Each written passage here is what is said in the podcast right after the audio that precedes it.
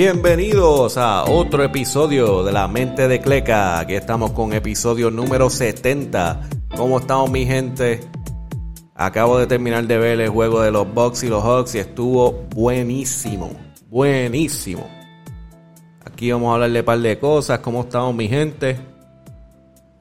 Vamos a empezar por el BCN. Que acaban, este, nos, creo que salió ayer. Este, el BCN oficialmente salió con el itinerario de la liga de la temporada y ahora los equipos están saliendo con su itinerario marcado. Pero ya salió. Ahora no hay excusa, ahora ya hay que ver cuándo se puede ir para los juegos. Pero el itinerario ya está afuera y el primer juego va a ser el sábado 10 de julio. Cangrejeros contra Vaqueros, Indios contra los Capitanes y Leones de Ponce contra los Atléticos de San Germán. El domingo también va a haber juego, eh, domingo 11 de, de, julio. Los Mets contra los Brujos, Cariduros con los Piratas y los Gigantes contra los Grises. Y sigue por ahí. Creo que la semana entera. La semana entera hay juego. En, la, primera semana del itinerario de BCN. Llena de juegos, mi gente. Eso ya saben. Pues para ir para el juego, verlo en televisión, como quieran. Va a haber baloncesto para el año entero.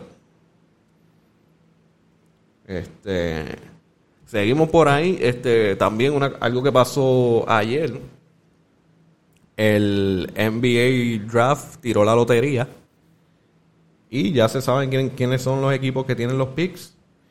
Eh, el que terminó ganando el, el, pick número uno fue los Detroit Pistons eh, para el NBA Draft que viene. Los Houston Rockets quedó en posición número dos. Cleveland Cavaliers, posición número 3. Toronto Raptors, posición número 4.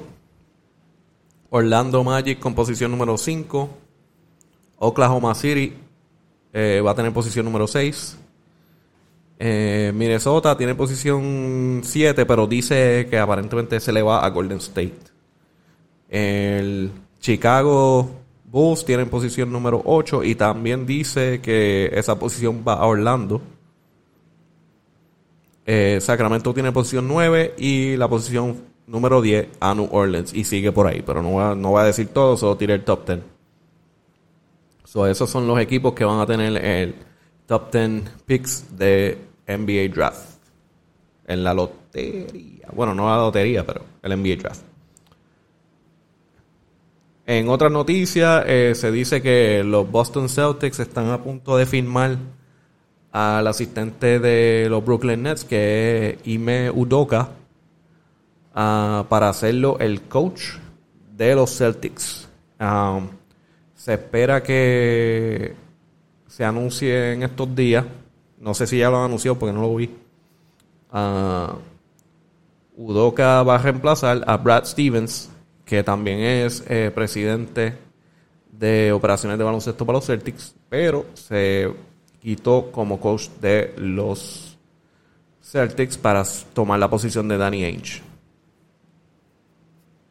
Ah, en otras noticias y de rumores y bobería, LeBron James está, parece que está aborrecido en la casa porque ya no están los playoffs. Y pues, mano, zumbó una tiradera ahí, este, media loca, como que tirando balas a lo loco.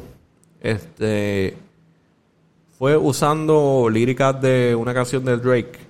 Este, lo puso en Twitter y dice, Never thought I'd be talking from this perspective but I'm not really sure what else you expected. Uh, when the higher ups have all come together as a collective with, con- with conspiracies to end my run and send me a message. So, eso es una lírica de Drake que la posteó LeBron James en Twitter. Como que lo que da a pensar es que supuestamente lo los jefes altos de NBA supuestamente están conspirando contra él para terminar su carrera, que es algo que lo dudo. porque él trae dinero, él trae un montón de dinero para la liga. Eso no creo que ellos estén locos por salir de él. Pero pues él se está inventando los enemigos para venir pompeado para la, para la temporada que viene. Pues supuestamente viene más furioso. O sea, yo creo que está, está a lo Michael Jordan inventándose enemigos para estar, para estar enfogonado, para jugar más duro. Este, otra noticia ahí que es media loca y boba. Este, Alex Caruso, que es de, bueno, era de los Lakers, eh, lo arrestaron en estos días en Texas Aparentemente estaba en, su campus viejo, donde él jugó en Texas AM. Y la seguridad, eh, pues le verificaron su, sus maletas antes de montarse. Eh, parece que ellos tienen como que un. Yo no sé si es un aeropuerto o un, o un helipad o algo en, en Texas AM. Y a mí mismito se estaba montando, le hicieron un chequeo y pues le encontraron lo que es un grinder de marihuana con marihuana por dentro. Creo que era como dos onzas o algo así. So, dice que es un misdemeanor, pero lo arrestaron. Eh, ya está afuera. So, en verdad, esto es una bobería, pero especialmente cuando hay muchos estados ahora que ya están legalizando la marihuana. Pero um, él es un unrestricted free agent esta temporada, esta temporada baja. So, quizás lo afecte con los equipos haciendo, negociando por el, pequeño drama, pero en verdad no creo, porque los equipos también no creo que están en mucha... Les importa mucho la marihuana, en verdad, y eso están moviendo para hasta poder usarlo en medicina. Um, anyway, esa es una pequeña noticia de ahí. Moviéndonos para adelante, están mencionando ya los que han confirmado al Team USA. Ah, por lo que dicen de los Gares, tienen a Lillard, Bradley Bill, a Booker, Lavine y Drew Holiday. Eh, yo pienso que obviamente Booker y Drew Holiday o sea, eh, todavía son jóvenes, pero en verdad, este, estaba viendo aquí que Kevin Durant Sale Tatum, eh, Middleton, Grant, Adabayo, Green y Love también van a jugar. En mi opinión, los que han jugado temporada larga no deberían estar en el equipo. Yo sé que es un, es un orgullo representar a tu equipo, a tu, a tu país y todo eso, pero después de una temporada así de a, y con las lesiones que han tenido la gente y han vuelto, especialmente Kevin Durant también no debería jugar. Para mí se debería coger un brequecito porque también, aunque, aunque esta temporada eh, es más, temporada baja un poquito más larga que la última vez, como quieran más corta porque están terminando en julio los playoffs. So, le cortaron ahí par como un mes o dos. So, en mi opinión, se deben quedar tranquilos, recuperando, porque Durán va a tener un otro run a, a los playoffs para ganar el campeonato el año que viene, porque se supone que todo el mundo esté saludable. Y lo mejor que pueden hacer ahora es quedarse tranquilo, pero él quiere jugar con Team USA, quitarse el, parece que quitarse la peste de haber perdido y irse con, con Team USA a ganar un par de juegos. Aparte de eso, el juego número 2 pasó ayer entre los Clippers y los Suns y eso fue un juegazo pegado, pegado, pegado. Eh, fue una pelea. Estaba para los Clippers, Reggie Jackson metió 19 puntos, 5 rebotes, 3 asistencias y 2 tiros. Eh, Paul George se fue con 26 puntos, 6 rebotes, 6 asistencias.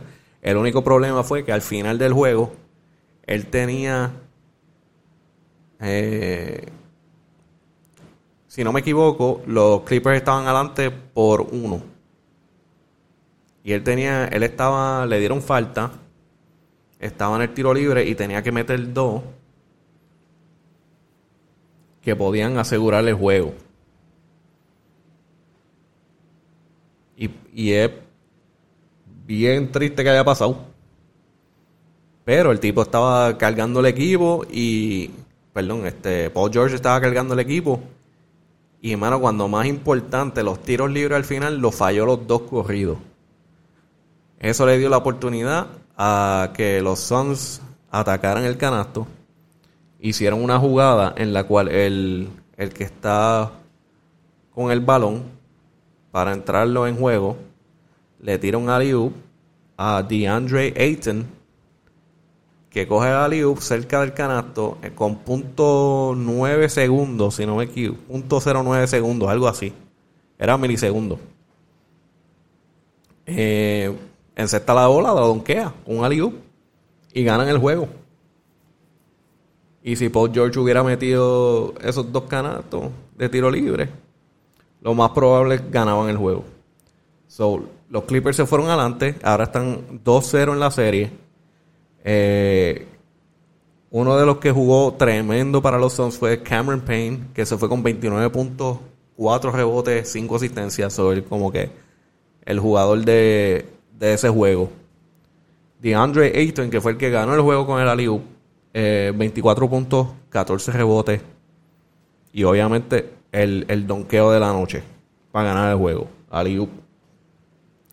Eh, Devin Booker eh, se fue con 20 puntos, 4 rebotes, 5 asistencias, pero Devin Booker tuvo un problema que fue que se, se la defensa de, de Patrick Beverly se estaba poniendo agresiva y este pegó la frente muy cerca de Devin Booker, terminó rompiéndole la nariz.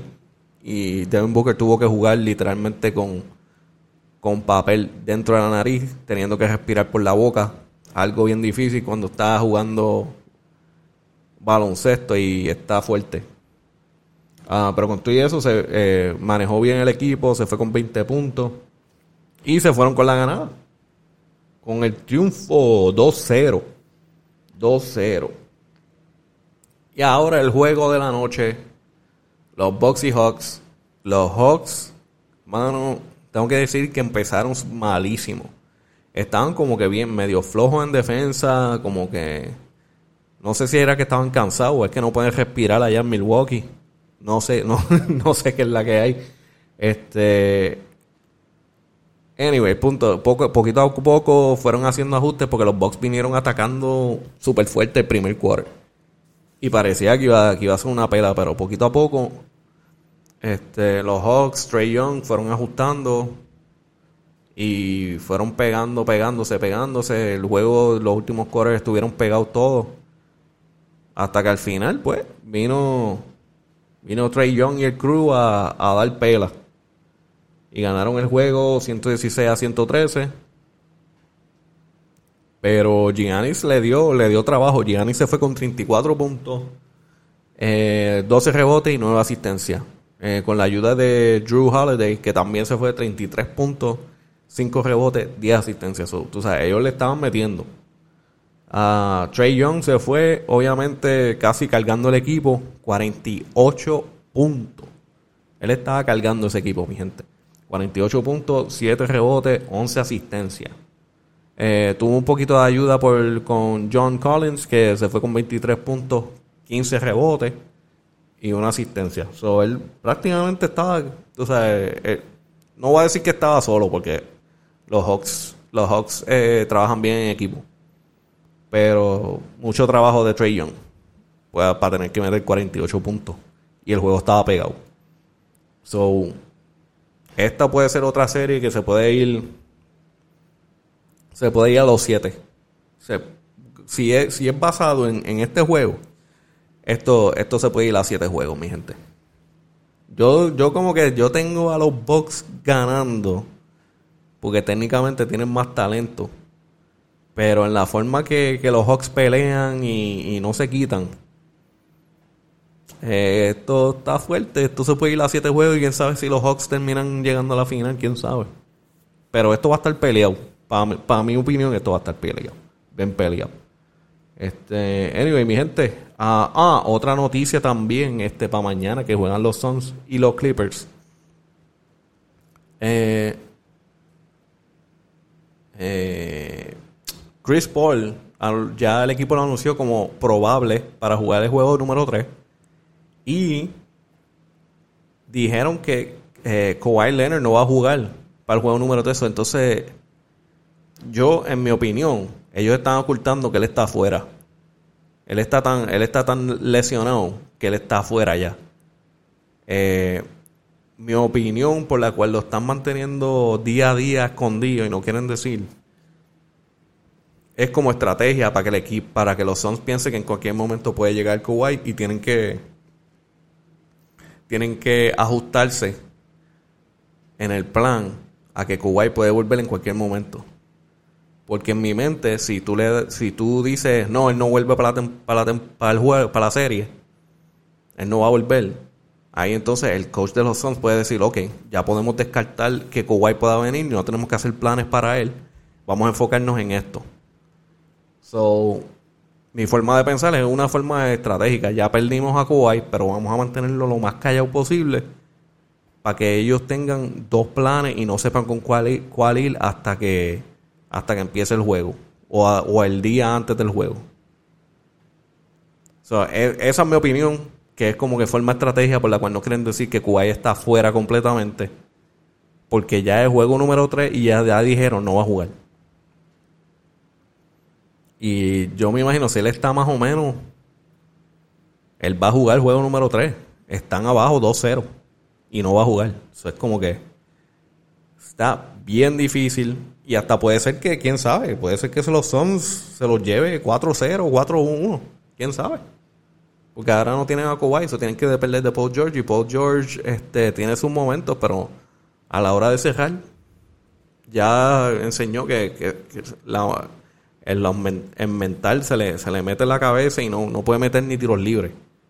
Y estamos hablando de, de, un jugador, Paul George, que de tiro libre es como 84%, 86%. Y falló los dos tiros. Eso no es que, o sea, eso no es que el tipo no, no puede, es que mentalmente está, le molestó, tú sabes, la presión, la presión le dio. Eso es mental, porque 86%, 84% de tiro libre. Mínimo se supone que te vayas con uno, pero, pero metes los dos. La mayoría del tiempo vas a meter los dos, mínimo te vas con uno. Falló los dos. Eso es mental completamente. Él mismo se sacó del juego. Anyway, mi gente, eso es lo que tengo este, de los playoffs. Aquí seguimos, pues pueden seguir por la mente de Cleca, KLEK eh, podcast por Spotify, uh, Podbean, Audible, Apple y La Mente de Cleca, KLK por Instagram. Pueden seguir. Eh, Twitter también. Eh, Facebook. Y nada, mi gente, seguimos aquí viendo las series de NBA. Ya están a punto de, terminar. Están bien locas. Equipos que no pensé que iban a llegar. Eh, está buenísimo.